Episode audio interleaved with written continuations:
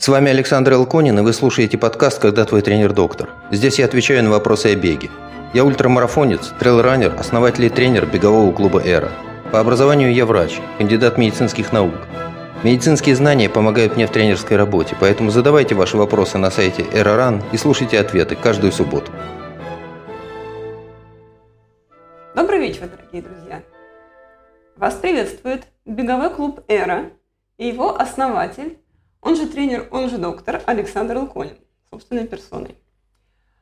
У нас сегодня 42-й выпуск подкаста «Когда твой тренер-доктор».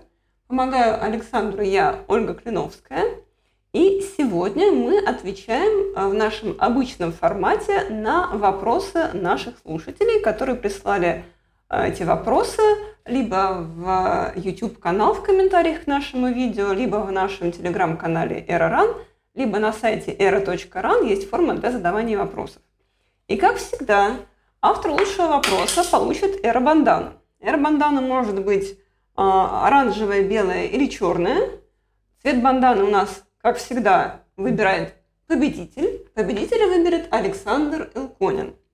И прежде чем мы приступим, собственно, к вопросам, я хотела бы поздравить э, гостя нашего предыдущего подкаста Ирину Рачинскую, которая буквально несколько часов назад в Прибрусье опять прибежала вторым мальчиком. То есть она прибежала первая по девочкам, естественно, а после первого мальчика у нее был отрыв всего лишь навсего 4 минуты, и мальчик там был очень сильный. А, ну, в общем, опять Ира всех победила. И мальчиков, и девочек. И очень-очень рекомендуем вам послушать 41 выпуск нашего подкаста «Когда твой тренер доктор», где Ирина Рачинская рассказывает, как же именно она, э, как ей удается так бегать, чтобы побеждать и мальчиков, и девочек, и вообще всех.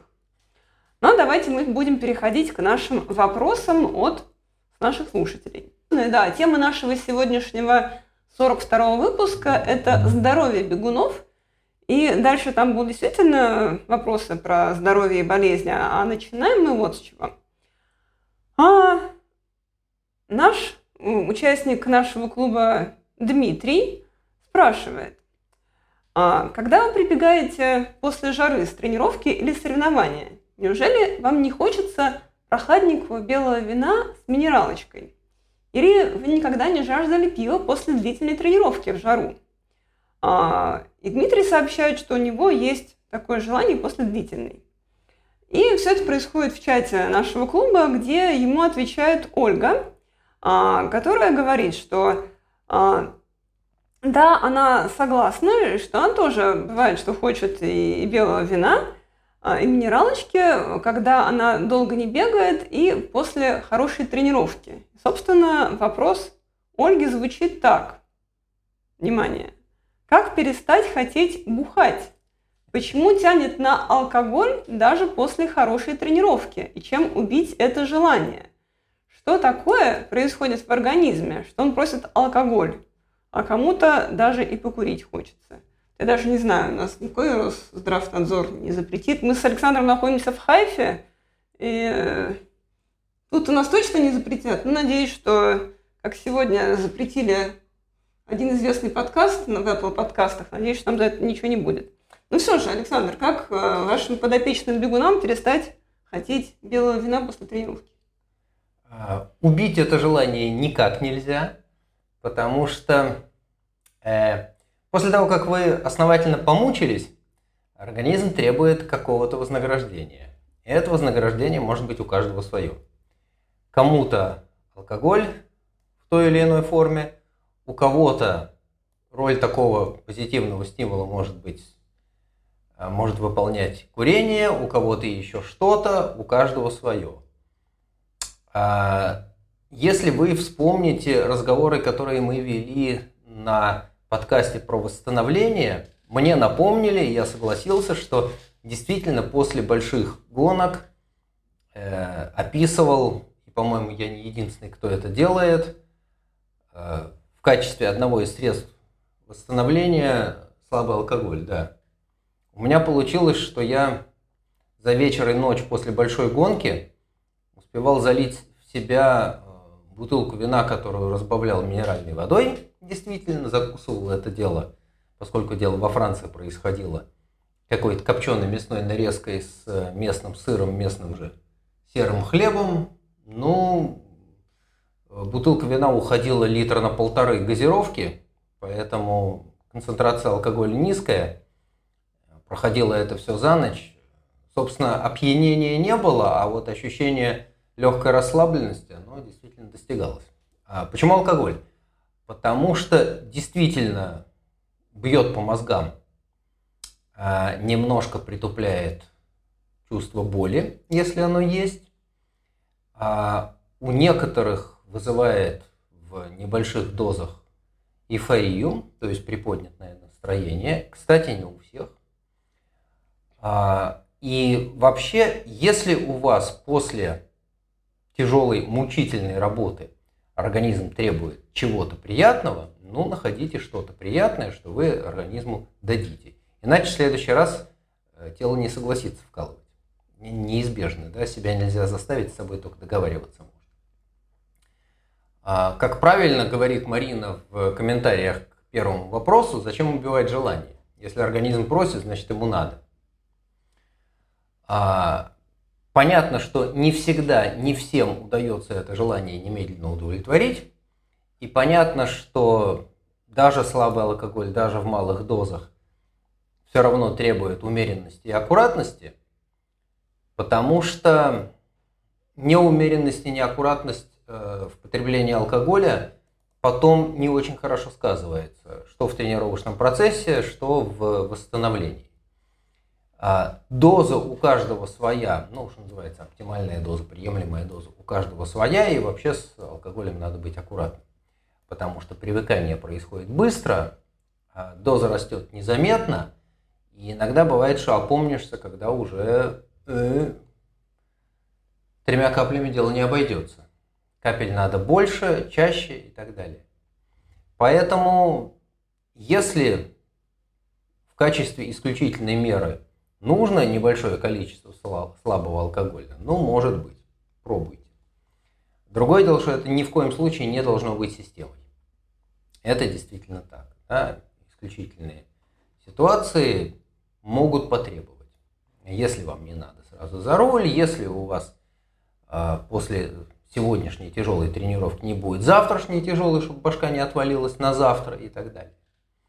А, там был еще один такой вопрос, что если такой эффект а, от бутылки вина может быть заменить восстановительную тренировку бутылкой белого игристого. К сожалению, работает плохо, хотя предложения такие были. Сталкивался с такими предложениями. Все-таки физическую нагрузку ничто не заменит. И тем более алкоголь не заменяет физическую нагрузку. Несмотря на то, что иногда похожий эффект наблюдается. Да, как мы когда это было в начале 90-х, говорили, что если ты сидишь на приюте 11 и не можешь идти на гору, потому что погода плохая, ну, можешь имитировать а, акклиматизационный выход при помощи алкоголя, потому что эффект очень похожий. Тоже в голове стучит, дышать тяжело, очень похоже на то, что ты испытываешь на большой высоте.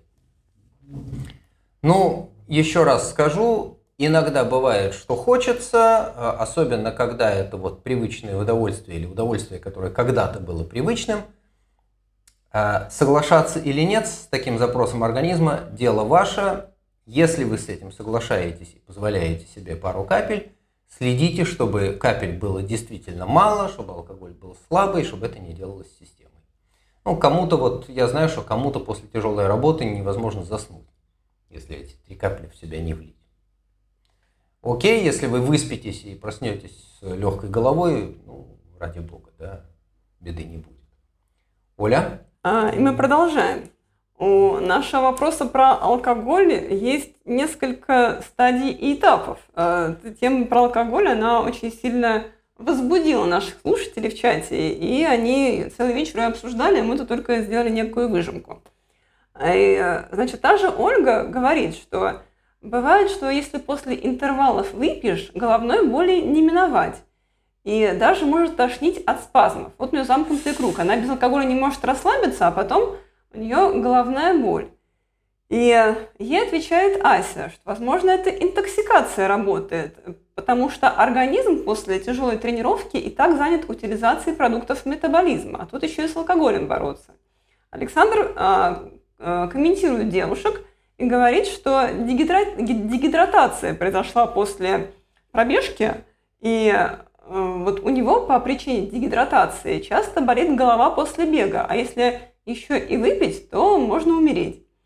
А, и вот что же делать в таком случае?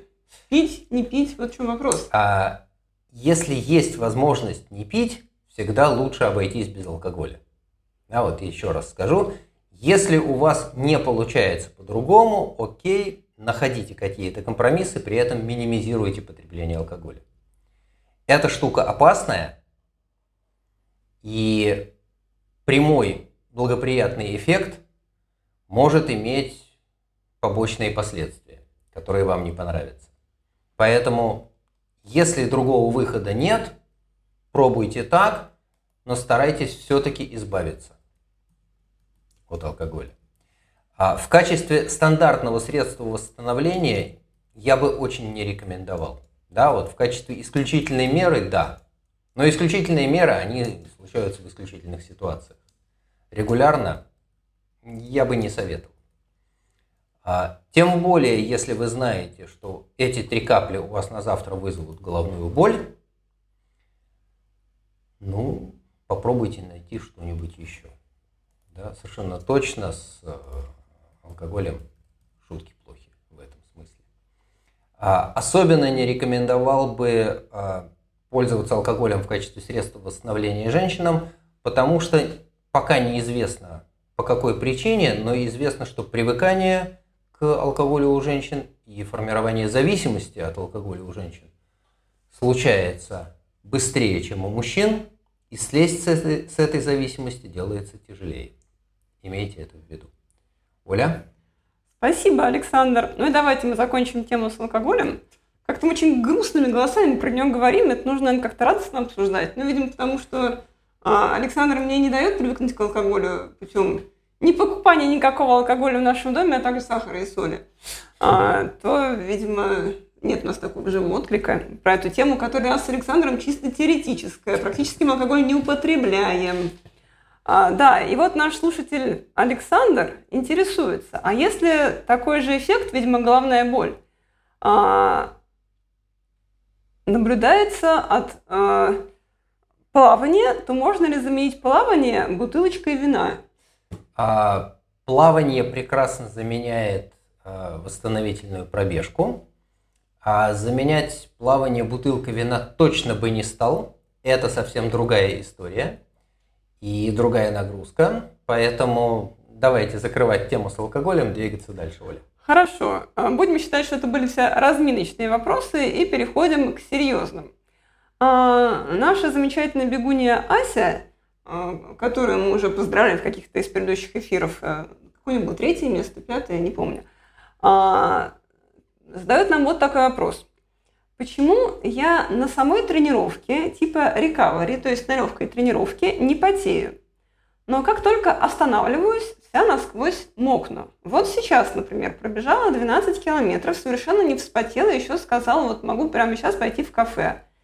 А, зашла в кафе и тут же мне пробил пот. Угу. Почему так происходит?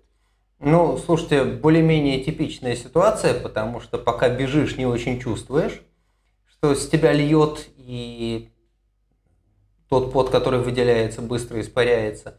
Если заходишь в помещение, где циркуляция воздуха существенно меньше, это потоотделение сразу начинает чувствоваться. Может быть там какая-то другая температура, но при прочих равных, что называется, в помещении движение воздуха меньше, и то, что ты потеешь, в помещении чувствуется. И это часто заметно у нас, но вот сейчас у нас Э, самый период жары, когда температура выше 30 и бежишь под солнышком, покуда бежишь вдоль берега моря, все хорошо, немножко ветерок дует, как-то терпимо, ушел от берега моря, зашел в не очень большую городскую застройку, где ветра нет совсем, и как в теплую воду опускаешься. Конечно, при этом субъективно потоотделение вырастает. Кстати, может быть и объективно вырастает э, потоотделение, потому что льет, течет и капает. Да. Ну, что делать? Такие вещи приходится планировать, и, и никуда не денешься. У нас получается, что я вот просто знаю по нашим нынешним тренировкам, а, прибегаешь весь мокрый совершенно, не то что мокрое пятно, а если снять майку, ее можно выжимать, с нее капает. И если садишься потом ехать домой в автобус, то тоже понимаешь, что вот ты сел, а за тобой останется мокрое пятно. Никуда не денешься. Ну, вот так. Слава богу, что это так, потому что есть адаптация к жаре, можно позволить себе бегать по жаре. Вот отделение позволяет сохранять приемлемую температуру тела. Оля? Спасибо, Александр. Адаптация к жаре, кстати, очень поможет нам с Александром уже в середине сентября. Почему? Потому что у нас есть отличная новость. А, буквально на этой неделе а, МВД Израиля а, выдало мне рабочую визу, вместе с ней раз, разрешение выезжать и выезжать из Израиля. Как вы знаете, мы все лето не могли никуда выезжать, поэтому, к сожалению, этим летом не было никаких кемпов. Но теперь мы свободны в перемещениях, и мы вот прямо в прямом эфире подтверждаем, что у нас будут а, кемпы в Турции. Один кемп будет перед Каппадокией трейлом, и второй кемп будет на новогодние праздники, новогодние каникулы, как было и в прошлом году. 21 сентября. Хорошо, мы едем в Турцию, а в Каппадокии эра ну, кемп. Да. И очень будем рады видеть всех наших слушателей, всех наших зрителей в Каппадокии. И, собственно, мы надеемся, что мы там будем молодцы, адаптированные к жаре. Хорошо. Да, и, конечно, я размещу ссылку на э, этот кемп в описании нашего подкаста и в комментариях э, к видео на YouTube. И мы переходим к следующему вопросу, э, который нам задает Настя З, известная вам, с которой тоже мы делали подкаст, который назывался «Как потерять 26 килограмм за полтора года». Тоже посмотрите в наших предыдущих подкастах, есть такой а, рецепт пошаговый. И Настя З интересуется. Не в первый раз замечаю, что на следующий день после плавательной тренировки при беге шикарный низкий пульс. На 5 или 10 ударов ниже, чем на такой же тренировке без предварительного плавания. Совпадение ли это? Мне кажется, говорит Настя, что это может быть связано с большим количеством упражнений на задержке дыхания, потому что я пока не умею дышать, пока плыву. Э, что скажете, Александр, Настя? Может быть. А, честно говоря, не знаю. А, науки я за, за этим не видел. Зато знаю, что вообще тренировки по плаванию, особенно если это низкоинтенсивная нагрузка, это очень хорошее средство восстановления. И если у вас плавание является эффективным способом восстановиться, то и плавайте себя на здоровье. А низкий пульс на тренировках после этого, ну, наверное, следствие хорошего восстановления. А совершенно точно могу сказать, что всяческие дыхательные практики, в том числе тренировка задержки дыхания, никак не влияет на ваши возможности в смысле аэробной производительности. А, я не уверен, что тренировки задержки дыхания увеличивают жизненную емкость легких. Я такого не видал. Зато известно, что плавание – это очень хорошая альтернатива а, восстановительному бегу, потому что нагрузка хорошо дозируется, она может быть низкоинтенсивной, при этом грузятся все мышечные группы, и они грузятся в другом режиме, не в таком, в каком они грузятся на бегу. Если у вас есть возможность плавать в качестве восстановительной тренировки, ради бога, плавайте. Ну, понятно, что все хорошо в меру, и там полторы-две таких восстановительных тренировки в неделю хороши и уместны, а если плавание делается основной нагрузкой, ну, тогда не жалуйте, если, если чего-то не то происходит с бегом. Совершенно очевидно. Закон специфичности тренировок никто не отменял. Оля? Спасибо, Александр.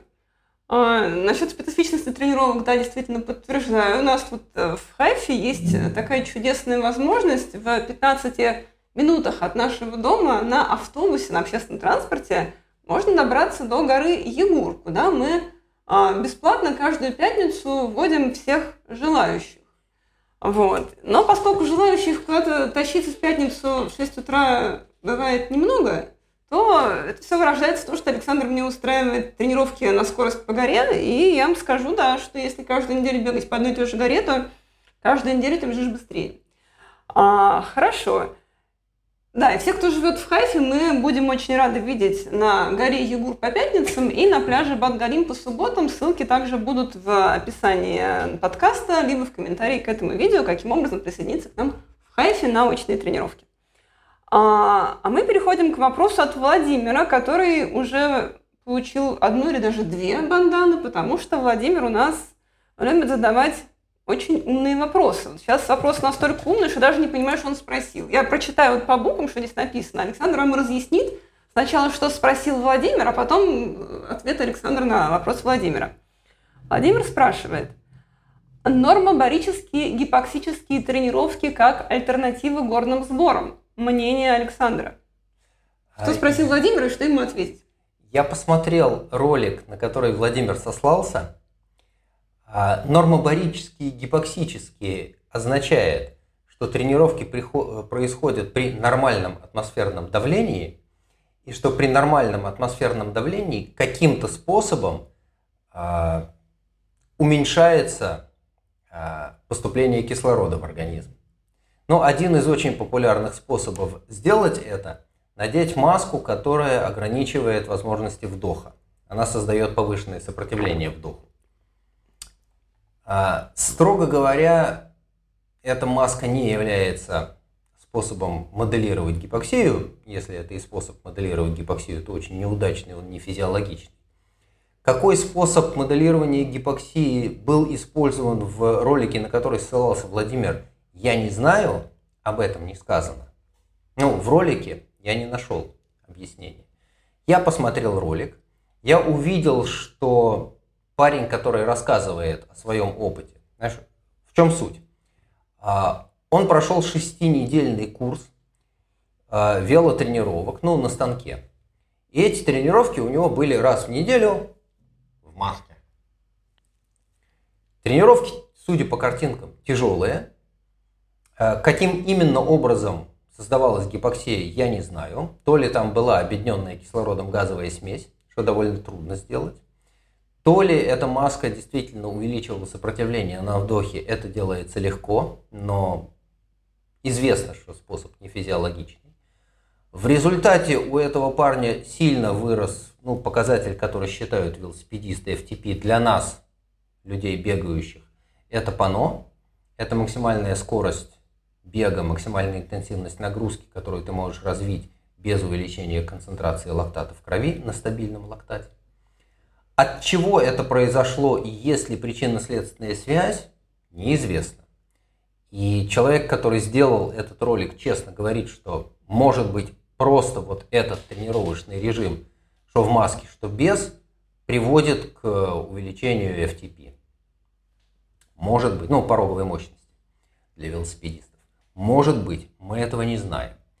А очень хорошо, что в комментариях к этому ролику оказались люди, которые неплохо разбираются в физиологии, э, в физиологии физической нагрузки. И они ровно это написали. Они написали, что результат, полученный на одном человеке, конечно, интересен, но говорить о том, что таким образом подтверждается некая общая закономерность, никаких оснований нет. По-немецки говорят «einmal ist keinmal». По-русски это можно условно перевести «один раз не Адидас». В общем, Эффект, полученный на одном человеке, ни о чем не говорит. Надо проверять, надо делать нормальное научное исследование, пока таких научных исследований нет. А, известно, что аэробная производительность растет при тренировках на высоте, на умеренных высотах. И это способ, которым пользуются в самых разнообразных видах спорта на выносливость. И бегуны, и лыжники, и велосипедисты, и гребцы, пловцы, все, кому нужно повышать свою аэробную производительность, лезут на высоту. И они там бегают, плавают, гребут, что только не делают. Да, крутят, конечно, да. На лыжах бегают, на роллерах бегают. Это известно, это доказано, это дает эффект. А, я пока не видел хороших, качественных исследований, которые описывали бы похожий, близкий эффект при каком-то другом моделировании физической нагрузки. Ну, то есть можно представить себе, залезть в барокамеру и в барокамере упражняться, но это сильно дорогое удовольствие, я не видел, чтобы кто-то это делал. Да? Обычно дешевле вытащить команду в горы, поселить ее там, на высоте, можно играться с режимом тренировок, либо ты тренируешься на высоте, спишь внизу, либо наоборот ты тренируешься внизу, спишь на высоте, ну, чтобы экспозиция э, воздуха с э, низким атмосферным давлением и поэтому низким содержанием кислорода была достаточной, ну, придумали способ спать на высоте. Окей, это делают. А чтобы какие-то девайсы давали такой же эффект, я исследований не видел. Поэтому нету волшебной пилюли. Хотите хорошо бегать в горах, езжайте в горы, устраивайте себе сборы. Тоже не все бывает гладко, тем не менее и однако. Да, сборы в горах приносят хороший эффект. А с масками очень много вопросов. Оля? Хорошо. И, как сказал Александр, тренировки в горах помогают выигрывать соревнования в горах. Мы совершенно точно знаем, что Ирина Рачинская перед тем, как победить в очередной раз всех мужчин, а, кроме как, одного. Кроме одного, да. Как, как тут у нас в чате пошутили, что он очень сильно от нее быстро убегал. А, и Ирина, естественно, провела в горах, а, там, где она бежала гонку, какое-то время. Это самая лучшая тактика. Таким образом, вы и акклиматизируетесь, и привыкаете конкретно бегать по этому рельефу, отрабатываете сложные участки трассы. Именно такой метод мы собираемся применить перед Каппадокией трейлом, а когда поедем там в кемп на целых почти три недели. Вот, поэтому у нас времени будет достаточно и акклиматизироваться, и, и отбегать там весь этот рельеф. Ну, не обязательно все три недели быть с нами. Если получается, приезжайте, будем рады. Да, можно присоединяться на любое совершенно количество дней, можно даже в разбивку. Если вдруг вы живете в Турции, то можно только на выходные, например. Мы такое практикуем. Хорошо. А следующий вопрос нам задает Ольга. А у Ольги есть ребенок, а у ребенка есть гармин, и ребенок занимается ориентированием. Пульс покоя у 12-летнего ребенка около 70, а на соревнованиях разгоняется до 200. Ольга интересуется, хорошо ли это? А как определить пульсовые зоны у 12-летнего ребенка? И нужно ли это делать? А также нужно ли выстраивать тренировочный процесс у 12-летнего ребенка, только не знаем его пол, аналогично взрослым по принципу 80 на 20, то есть 80% э, тренировок э, легких и 20 интенсивных. Или как-то нужно это делать иначе. Что скажете, Александр? А, ориентирование Интересно, что ориентирование не относится к видам спорта на выносливость, хотя, конечно, ориентировщики бегают, и еще как бегают, часто они бегают быстро, и мы знаем большое количество ориентировщиков, рогенеров, которые показывают фантастически хорошие результаты на трейлах. Надо сказать, что э, бывшая российская элита, ну, видимо, по факту они уже не очень российские, Дима Катя Митяевы, э, они тоже из спортивного ориентирования. И их первые выдающиеся результаты были именно в спортивном ориентировании. А в чем фокус? В спортивном ориентировании нужно не только и не столько бежать, сколько думать и соображать на ходу, и решать задачки на ходу. Поэтому с бегом в ориентировании есть особенности. Да, там надо бежать, да, если есть возможность, надо бежать быстро – но надо бежать так, чтобы при этом голова сохраняла работоспособность, потому что нужно видеть карту, надо понимать, где ты находишься, надо держать в голове план, надо этот план вовремя корректировать, вовремя ловить свои ошибки, исправлять их, находить какие-то возможности оптимизировать маршрут. Это все непросто. А, пульс покоя у 12-летнего ребенка 70 замечательно. Тут нету большой разницы между мальчиками и девочками. На соревнованиях на короткой дистанции разогнать частоту сердечных сокращений до 200 в 12 лет, наверное, можно. А у детей пульс поднимается быстро и до высоких значений. Ничего страшного, совершенно нормальная картина. Я не видел, чтобы кто-то особо гонялся с определением пульсовых зон у детей. И когда э, учился на курсе, э, посвященном тренировкам детей и подростков, э, этот курс делал университет Флориды, сколько это, 2-3 года назад, что ли, было, разговор про пульсовые зоны там был самый общий. А, дело в том, что с одной стороны не очень хорошо исследованный вопрос. У взрослых с пульсовыми зонами более-менее все хорошо известно, у детей я не видел этих исследований. А с другой стороны, у детей все довольно быстро меняется. Ну вот известно, например, что э, смотреть динамику ключевых показателей аэробного порога, анаэробного порога максимального потребления кислорода. У взрослого человека со стабильным тренировочным процессом есть смысл, ну не знаю, раз в полгода, несколько раз в год. А делать то же самое у ребенка, конечно, тоже можно, только придется каждый раз делать скидку на то, что за время пути собачка могла подрасти. Есть нормальные процессы, связанные с ростом и развитием, которые тоже влияют на пульсовые зоны на возможность организма обеспечить энергией работающие мышцы. Поэтому я бы предложил, покуда ребенок остается ребенком, не приставать к нему с шибко научным подходом, бегать так, как бегается. Ориентировщики бегают кроссы, вот пускай они и бегают кроссы, кроссы по определению бегаются в разговорном темпе. Разговорный темп, возможность говорить на ходу – это очень хороший критерий – говорящий о том, что нагрузка остается аэробной.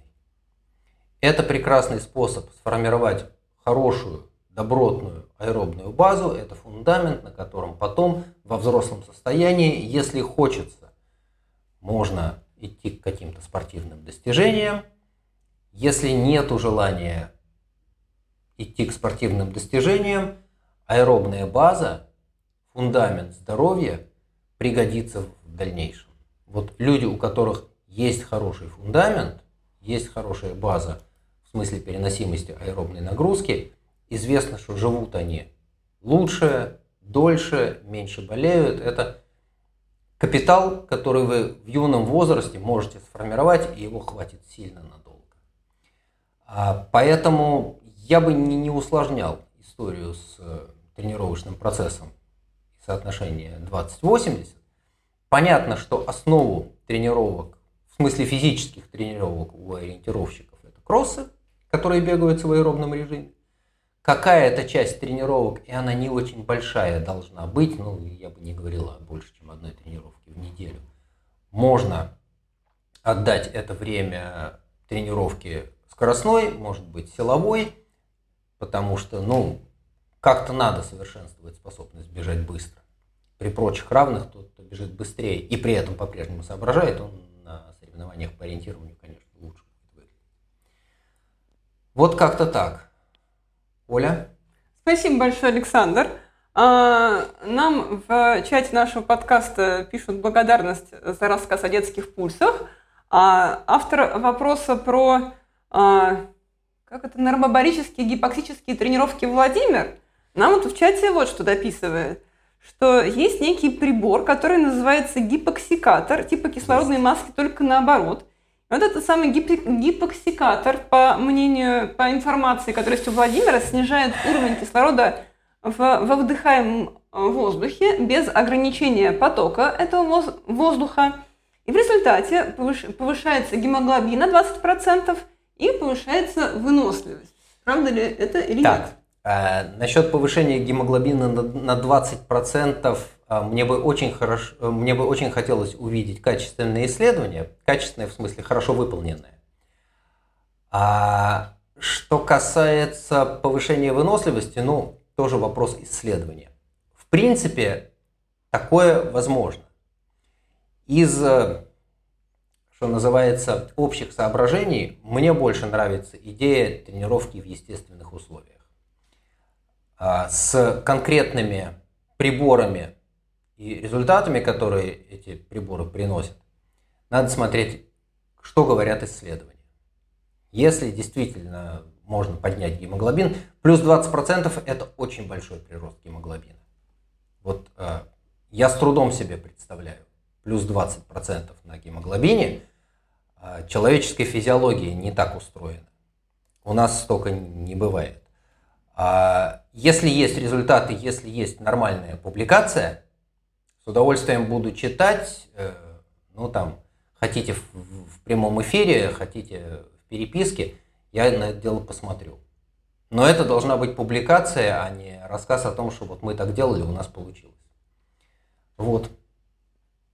Оля? Спасибо, Александр.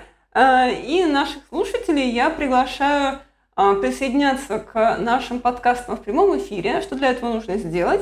Для этого нужно подписаться на наш телеграм-канал «Эра подчеркивание РАН». И в этом телеграм-канале мы каждую пятницу публикуем ссылку на прямой эфир. И вот, собственно, сейчас в чате прямого эфира наши слушатели э, нам задают дополнительные вопросы к своим же вопросам. Вот. И, кстати, мы уже в эфире целых 36 минут. И я хочу сказать, что если вам интересно то, о чем мы разговариваем, э, то, пожалуйста, ставьте нам лайки, сердечки и звездочки на YouTube-канале «Эра подчеркивания РАН» а также в подкасте «Когда твой тренер-доктор». Этот подкаст живет на семи подкаст-платформах, э, во всех популярных, таких как Apple подкасты, Google подкасты, Яндекс.Музыка, Castbox. Все ссылки на наши подкасты находятся на нашем сайте era.ran, и там же находится кнопка «Задать вопрос тренеру». Поэтому, пожалуйста, подписывайтесь на нас в подкастах, подписывайтесь на нас в YouTube и, конечно же, задавайте ваши вопросы тренеру и слушайте его ответы каждую субботу. А мы продолжаем. И следующий вопрос нам задает Георгий. Георгий, он, как мы знаем, некоторое время в этом году уже провел в высокогорье и по мотивам, видимо, интересуется, увеличивается ли расход калорий и ресурсов организма при работе, в смысле беге, в высокогорье. А вроде бы пульс увеличивается так же, как на равнине, но устаешь от похожей работы быстрее и больше. Что скажет Александр Георгиев? Ну, совершенно очевидно. А, смотрите, надо представлять себе, что происходит на высоте. На высоте кислорода меньше, стало быть, аэробная производительность падает.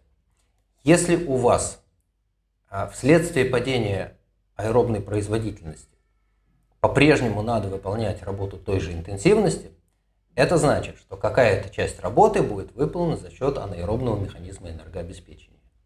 Анаэробные механизмы энергообеспечения требуют существенно больше энергетического субстрата.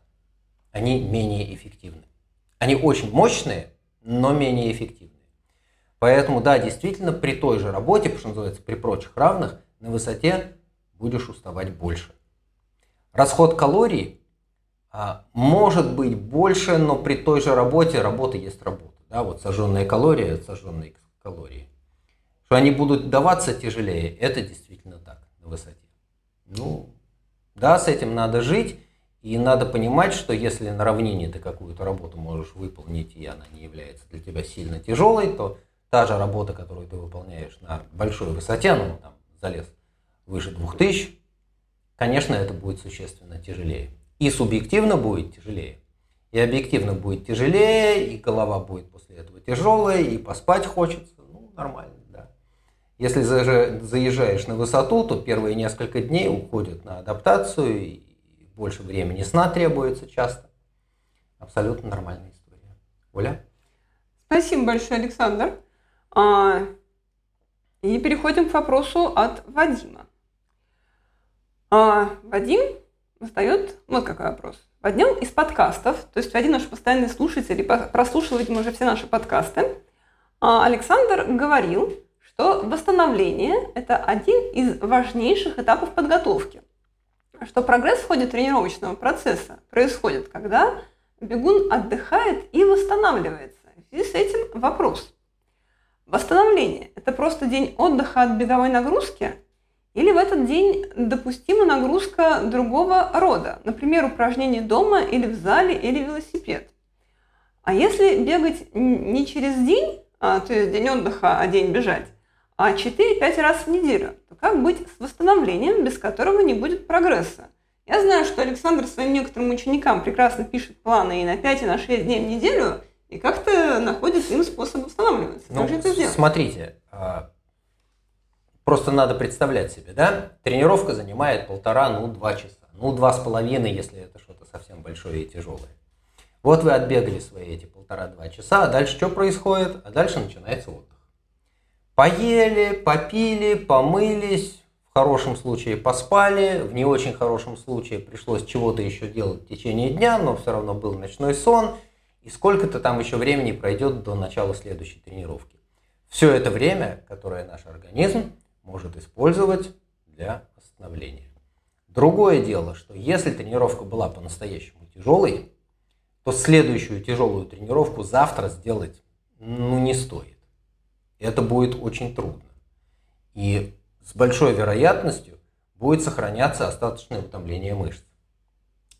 И отработать следующую такую же тяжелую тренировку получится, может быть, через 2-3 дня, а может быть и на следующей неделе. А, известно, что восстановление происходит легче, более эффективно, когда оно активное. Что это значит? Это значит, что после тяжелой беговой тренировки хорошо либо походить, либо легонечко потрусить, либо покрутить велосипед, либо поплавать, либо что-то еще поделать. Некоторым очень помогает йога. Пожалуйста.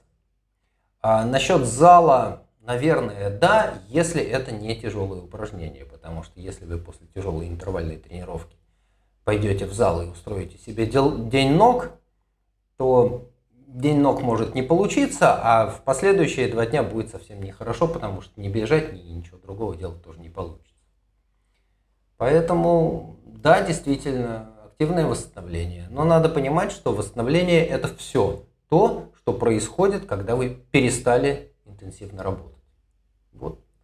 А в поддерживающем режиме хоть 8 тренировок в неделю делайте. Да? Когда они легкие, когда они не высокоинтенсивные и не очень большой продолжительности, хватает времени. Ну, живут же люди, которые делают там, по 8-10 тренировок в неделю. Утром побегал, днем как-то поотдыхал, даже если это связано там, с какой-то другой деятельностью. Потом сделал вторую тренировку вечернюю, тоже не очень тяжелую. Восстановление это не то, что вот лег на диван и 18 часов пролежал лежнем. Активное восстановление вполне себе работает. Оля? Спасибо большое, Александр. И очень интересный у нас следующий вопрос от э, бегуна по имени Арий. А, он пишет буквально следующее. Мне 68 лет. Бегаю 34 год, любитель. Делаю три пробежки по 10-12 километров в неделю. Последние полтора года а, по вечерам, когда ложусь спать, тянет икроножные мышцы и голеностопы. Пью магний, не помогает. Засыпаю после того, как одену компрессионные гольфы. Подскажите, пожалуйста, что это может быть? Александр. Да. Может быть что угодно. А, магний действительно не помогает, потому что ни, никто никаким способом толком не доказал, что а, судороги в икроножных мышцах связаны с каким-то дефицитом магния. Никто этого дефицита магния не видал. А, компрессионные гольфы некоторым помогают. Мы об этом говорили. Если действует, и если надев компрессионный гольф, засыпаете без проблем, ну хорошо, значит компрессионный трикотаж вам помогает спастись от э, судорог в икроножных мышцах. Я спасаюсь от судорог в икроножных мышцах э, массажем и растяжкой. Это мой рецепт, это не значит, что поможет всем остальным. Пробуйте. А вообще э, в 68 лет три раза в неделю по 10-12 километров – это прекрасно. Это значит, что у вас есть, ну там, плюс-минус 3 часа более или менее интенсивной физической нагрузки в неделю. И это то, что отвечает современным представлениям об активном образе жизни в таком возрасте. Хорошо, правильно, и такая активность, она снижает риск всяких неприятностей, связанных в первую очередь с болезнями сердца и сосудов. Продолжайте бегать. А, если помогает спать в компрессионном трикотаже, ну, спать в компрессионном трикотаже, если никаких других неприятных ощущений нет. А, или ищите что-то другое. Ну вот я сказал, да, что у меня тоже иногда бывают судороги в 60 лет. А, ну, судороги были и до того, как мне исполнилось 60 лет. Ну, сколько себя помню, тренируюсь, да, судороги икроножных мышц иногда случаются. Никуда не денешься. Это интенсивно работающие мышцы на бегу, и они иногда действительно так вот страдают. Мне помогает массаж и растяжка. Не, не значит, что поможет всем остальным. Пробуйте. Тут у каждого, что называется, свой путь. Оля? Большое спасибо, Александр. А мы э, очень выражаем уважение большое э, товарищу по имени Ари, который задал нам этот вопрос, которому 68 лет он бегает. Ну, тут я скажу, тут в Израиле вообще это нормальная практика. Тут люди после 50 только начинают жить. А, да, я уже говорила, что мы на пляже встречали прекрасного мужчину, тоже мы там 67. 65. А, 65, да, выиграли лет на 40. Вот, поэтому, в общем, да, израильская проза делает с людьми чудеса. Ну, давайте мы зададим тогда... Мы еще успеем один вопрос до лучшего Конечно. вопроса? Успеем. Хорошо. Вот э, нас спрашивает Дания про травмы. Я думаю, что нужно ему ответить побыстрее. А, проконсультируйте, что делать с травмой, спрашивает нас Данияр. А, травма получилась после трейла. Видимо, была большая нагрузка. На следующий день было больно вставать на ногу. То есть боль именно при постановке ноги и при отталкивании. Нога левая. Болит в области соединения таза с бедром. Вскоре после этого я сколько-то не бегал, боль прошла. А, начал бегать вновь, и опять боль появилась. То есть после нагрузки болит сильнее, если не бегаешь, постепенно проходит. И когда э, он выходит на медленную пробежку, начинает немного болеть, но после 5 километров разогреваешься, становится нормально. А максимальная боль при быстром темпе. Болит при отталкивании и удержании себя на одной ноге, а если она чуть-чуть согнута. А, что с этим всем делать? Ой, а, чуть не сказал, раздевайтесь, будем смотреть. А смотреть не на что. Я бы предложил Данияру э, поискать доктора.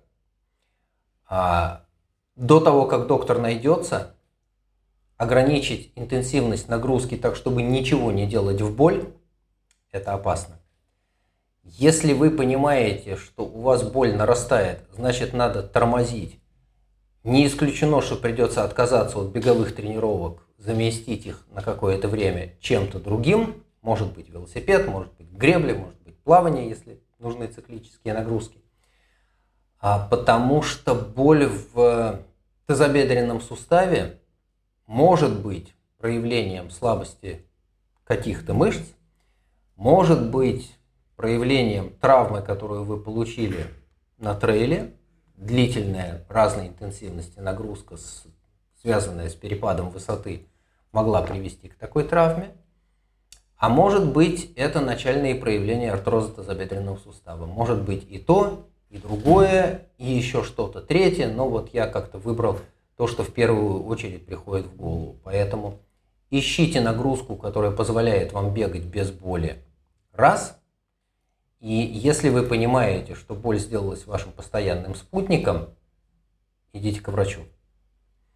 Наконец, в любом случае, независимо от того, что там, совершенно точно помогает силовая нагрузка, укрепление мышц, которые обслуживают тазобедренный сустав. Какие это мышцы? Это мышцы, которые разгибают ногу в тазобедренном суставе, задняя поверхность бедра плюс ягодичные. Мышцы, которые сгибают ногу в тазобедренном суставе, э, напрягатель широкой фасции, прямая мышца бедра и пояснично-подвздошная мышца. Сгибание, разгибание в тазобедренном суставе под нагрузкой, медленная, силовая, что называется, закачиваете. Чем больше силы в этих мышцах, тем лучше они держат тазобедренный сустав. Тем больше они возьмут на себя при приземлении, амортизации и отталкивании. Тем меньше будет пиковая нагрузка на внутрисуставные структуры. В любом случае, такая медленная силовая вам поможет независимо от того, травма это, артроз, еще что-то.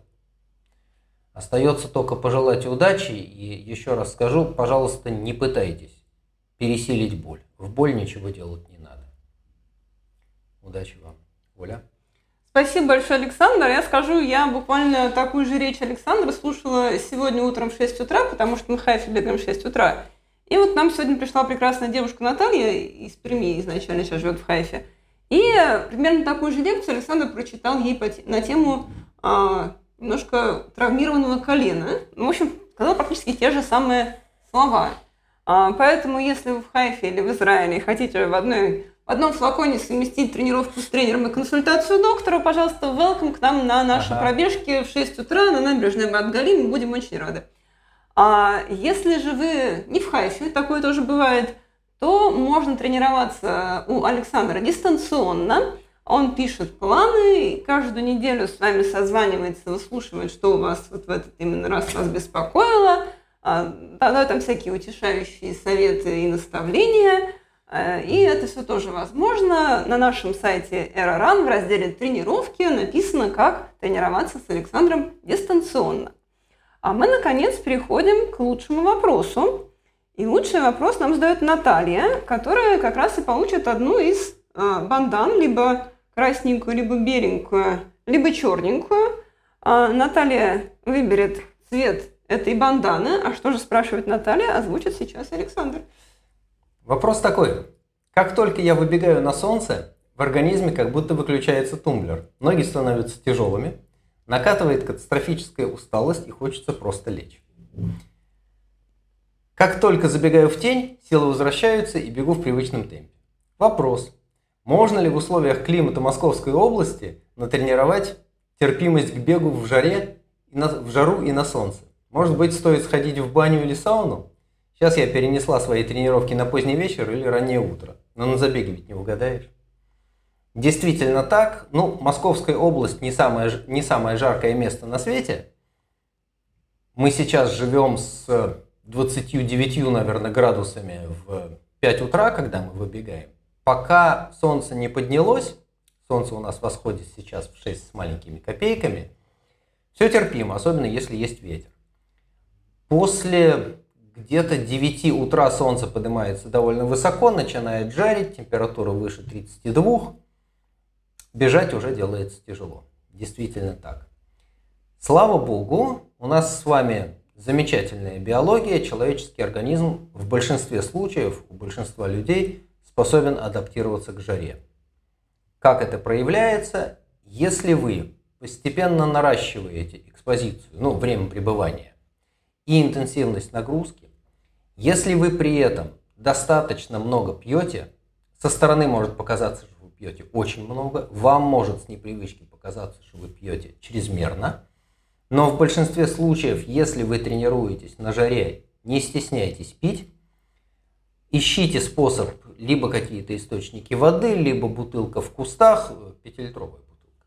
Не стесняйтесь. Пейте больше. И хорошим признаком адаптации к высокой температуре будет, во-первых, повышение переносимости физической нагрузки, во-вторых, рост интенсивности потоотделения. И если в начале сезона, ну так условно, в начале сезона а, вы бегаете и после тренировки одежда влажная, то на пике жары вы бегаете и с вас льется и течет. И после тренировки одежду можно выжимать, с нее прям вот струйки льются. Не надо большую силу прикладывать. Снял с себя футболку, немножко ее сдавил и потекло. Это значит, что вы адаптированы к жаре, у вас интенсивное потоотделение. Все хорошо, потому что потоотделение – это основной механизм охлаждения человеческого тела. Нам повезло, что у нас этот механизм есть.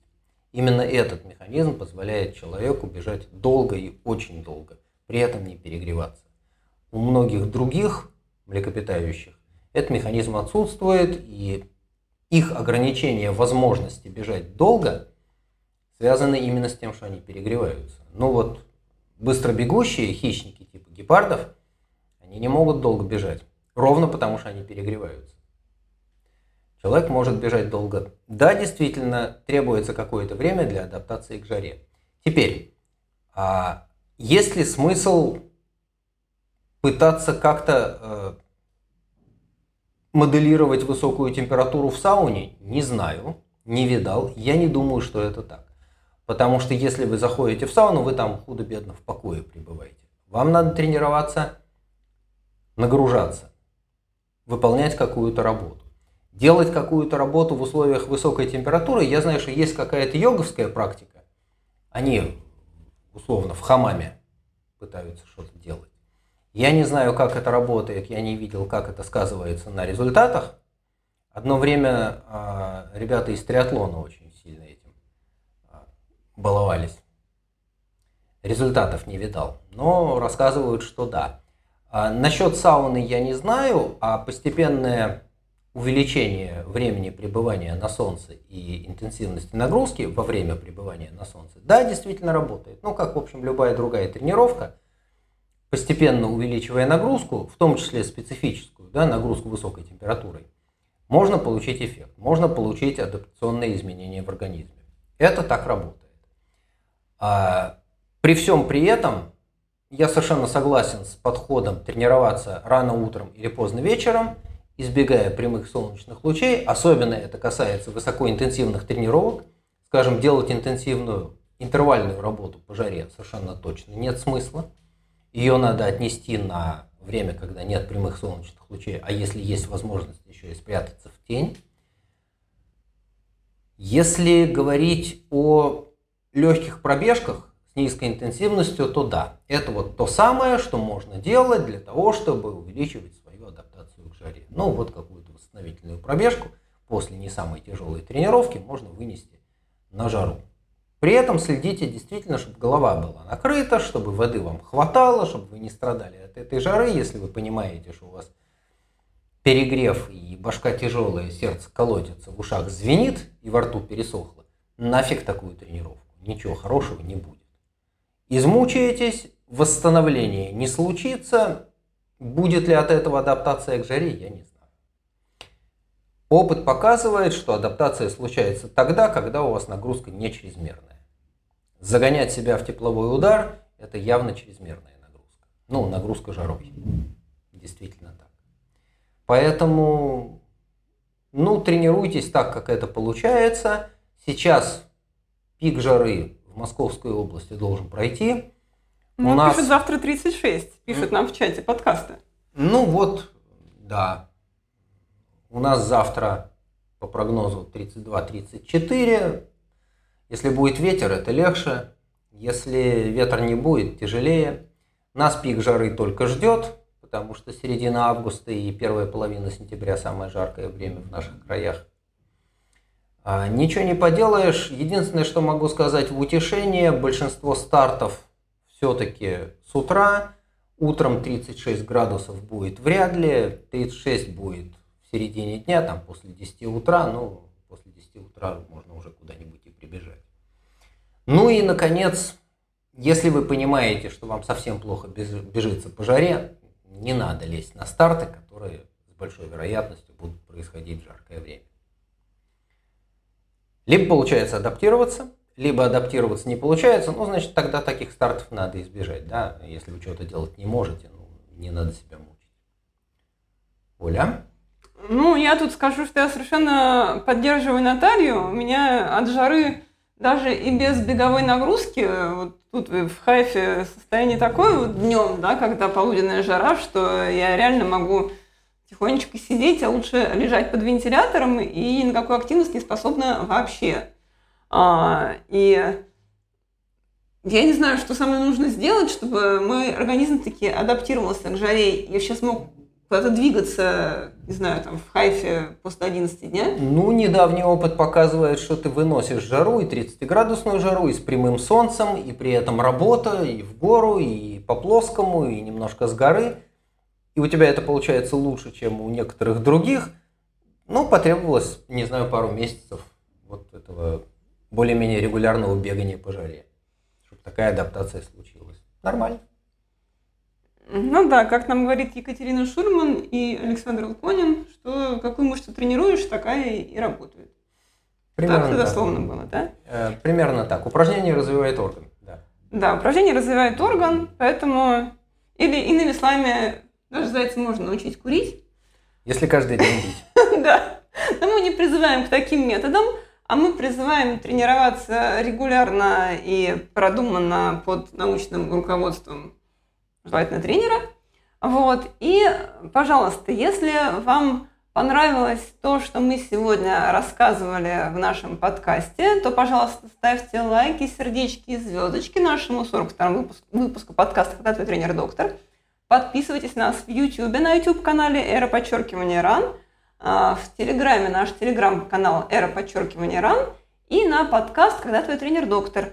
И ссылки, которые я обещала в подкасте, я размещу в описании и в комментарии к видео. Пожалуйста, задавайте нам следующие вопросы к следующему эфиру. Будем рады, рады всем ответить. Еще раз поздравляем финишеров сегодняшнего забега на Эльбрусе. И всем пока. Всем пока.